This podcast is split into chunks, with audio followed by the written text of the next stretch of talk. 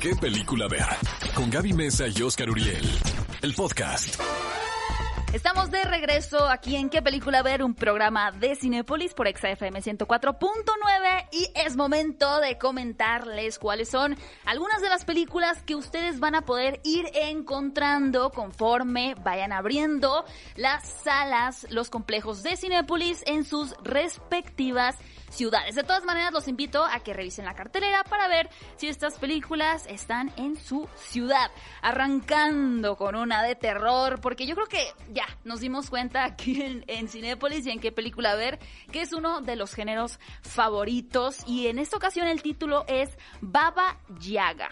No se confundan, no es una película de John Wick, que creo que popularizó un poquito a este a esta entidad del Baba Yaga, que se trata de hecho de un personaje del folclore ruso. Es una especie de viejita que a veces te ayuda, pero usualmente más bien te ataca. Gaby, ¿te ha afectado de verdad el coronavirus? ¿Por el Baba Yaga? Cañón, porque no te entiendo nada de qué estás hablando. ¿Por qué no? A ver, ¿de qué va la película? de una viejita que puede ayudarte o puede traicionarte. Pero esta película más bien nos presenta a una familia que contrata a una niñera que muy pronto pues eh, empezaremos a sospechar que realmente no es la niñera adorable que todo el mundo está esperando. Una película muy tétrica basada en este tremendo y horrible personaje. Y siguiendo bajo la línea del terror llegará también Escuela de Miedo. Se trata de una producción de Anima Studios que, bueno, ya a todos nos tiene acostumbrados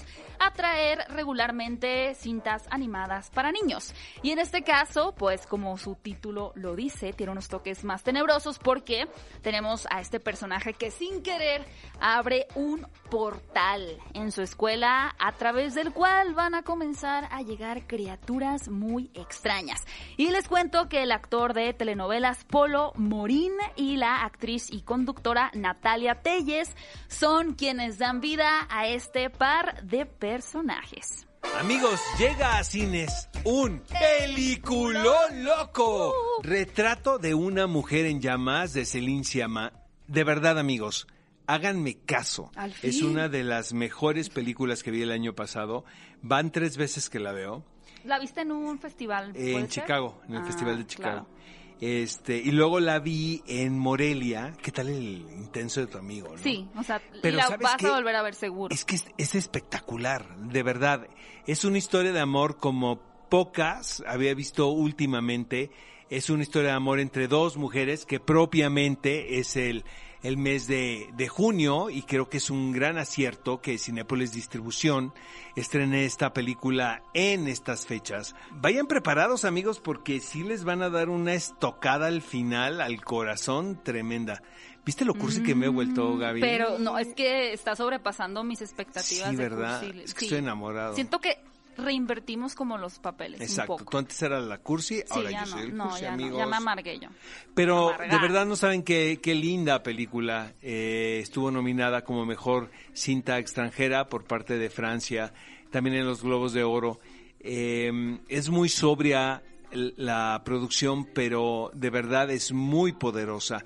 Celine Sciamma es una gran directora, ah, tiene un título maravilloso que les recomiendo que se llama Gir- ¿no? Anterior a esto.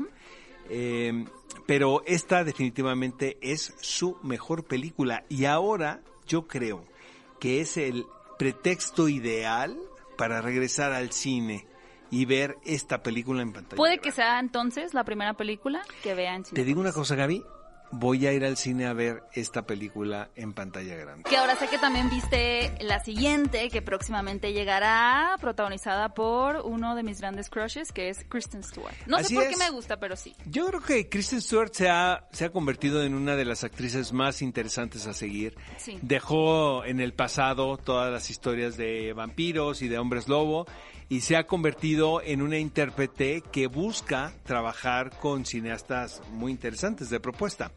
Jean Seberg, amigos, es una icónica actriz que pasó a la historia porque realmente hizo muy pocas películas. Hizo Santa Juana, esta cinta dirigida por Otto Preminger, y sobre todo Breathless de Godard. De Godard.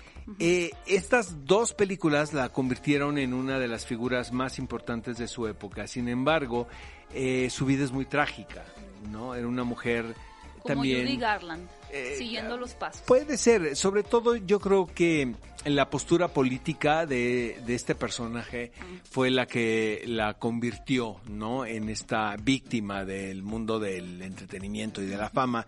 Y ahora se hace una cinta, un biopic biográfico, interpretado por Kristen Stewart.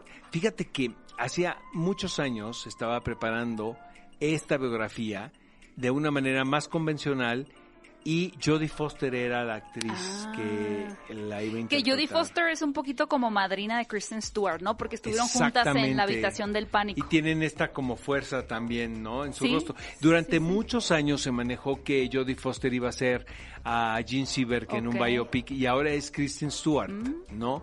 Ahora, es importante comentarles esto, amigos, porque no es la biografía convencional de esta actriz, sino nada más un pasaje de su vida muy importante donde se le involucró en movimientos políticos y de repente pues parece que hubo una persecución ahí. Es una película muy interesante de ver. Oigan, y para todos los cursis que ahora, bueno, normalmente hubiera dicho que soy yo, pero no, ya no. Ya Soy yo, amigos. Para Oscar, llega esta película también eh, que se llama Mientras estés conmigo, protagonizada por KJ Apa, muy Ya me conocido gustó, por... del ¿Te título. gusta KJ Apa? ¿O No, por nada el- más del Ay, título. por el título Mientras estés Exacto. conmigo. Pues es que viví Ay, la Oscar. pandemia solo, Gaby.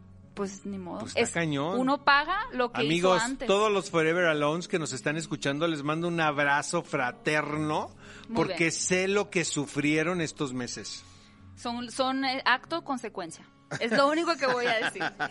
Bueno, KJ Apa, que lo conocen mucho por Riverdale, protagoniza esta mm, historia romántica juvenil que sigue mucho la línea de estas historias que, traen a personajes que están enfrentando una enfermedad, particularmente al estilo de todo, todo, bajo la misma estrella, que posiblemente sea la más icónica, o a dos metros de ti. Lo que hace particular a esta película es que está basada en hechos reales, en la historia del músico Jeremy Camp. A mí la verdad me fascinan las películas basadas en hechos reales, sobre todo si van a tener como este toque más emocional, romántico, motivacional. Entonces, si son unos cursis como Oscar, mientras estés conmigo, va a ser una buena opción para su regreso a Cinépolis. Y finalmente, porque abrimos con una película de terror, pues vamos a cerrar también con otra cinta llamada Manicomio de Terror. Está bien curiosa esta película porque...